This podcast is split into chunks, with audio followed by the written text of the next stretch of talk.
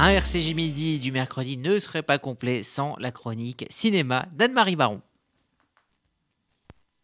You understand the titles, the dukedom, they're not the job. She is the job. Loving her, protecting her, she is the essence. Vous avez reconnu la fameuse série The Crown qui va devoir imaginer un nouvel épisode avec la disparition du prince Philippe d'Édimbourg. Nous l'avons suivi, incarné par différents comédiens depuis son mariage avec Élisabeth, qui, héritière du trône de George VI, ne s'oppose pas à la clause d'obéissance dans leur contrat de mariage, tandis que Philippe, lui, rechigne quand il faut s'agenouiller devant Élisabeth lors de son couronnement quelques épisodes plus tard.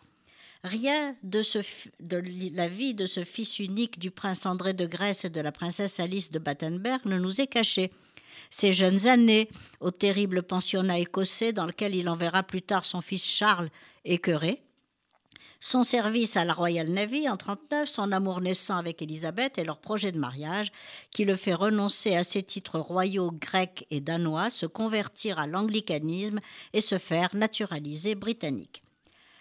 La scène des funérailles de son père, proche du régime nazi, est particulièrement traumatisante et la mise en scène donc euh, rappelle les obsèques de Lady Diana avec William et Harry derrière le cercueil de leur mère.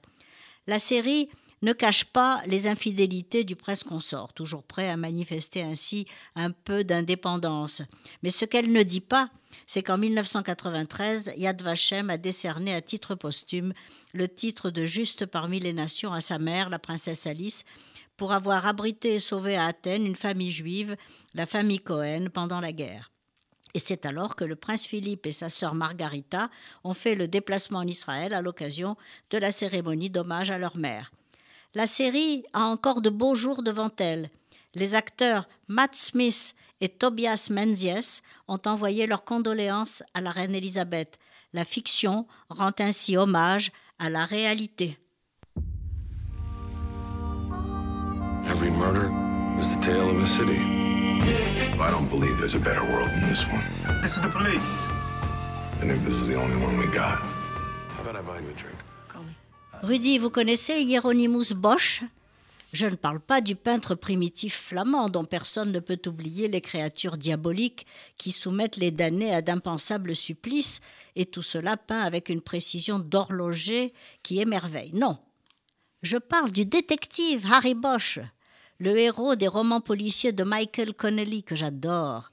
Depuis que j'ai découvert la série qui en est adaptée, je vois quatre ou cinq épisodes tous les soirs et je suis complètement accro. J'ai déjà vu cinq saisons et suis bien décidé à suivre la sixième et la septième avant de prendre connaissance de la huitième en tournage en ce moment à Los Angeles. Il faut dire que l'acteur qui joue le rôle de Bosch, Titus Welliver, est irrésistible et pourtant, il y a plein de changements apportés au roman. Après une interruption d'un an lorsqu'il s'est réengagé dans l'armée après le 11 septembre, comme l'ont fait de nombreux officiers du LAPD, il est donc revenu dans la police de Los Angeles après avoir servi en Afghanistan. Et alors il enquête sur des affaires extrêmement compliquées.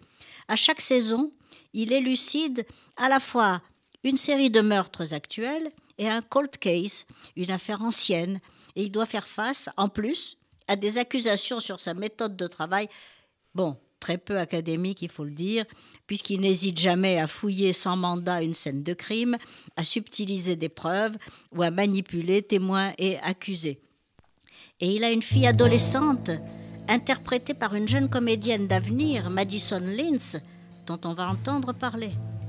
De superbes images de Los Angeles, de la très bonne musique de jazz, Miles Davis, John Coltrane, Chet Baker. Faites comme moi. Adonnez-vous à la série Bosch.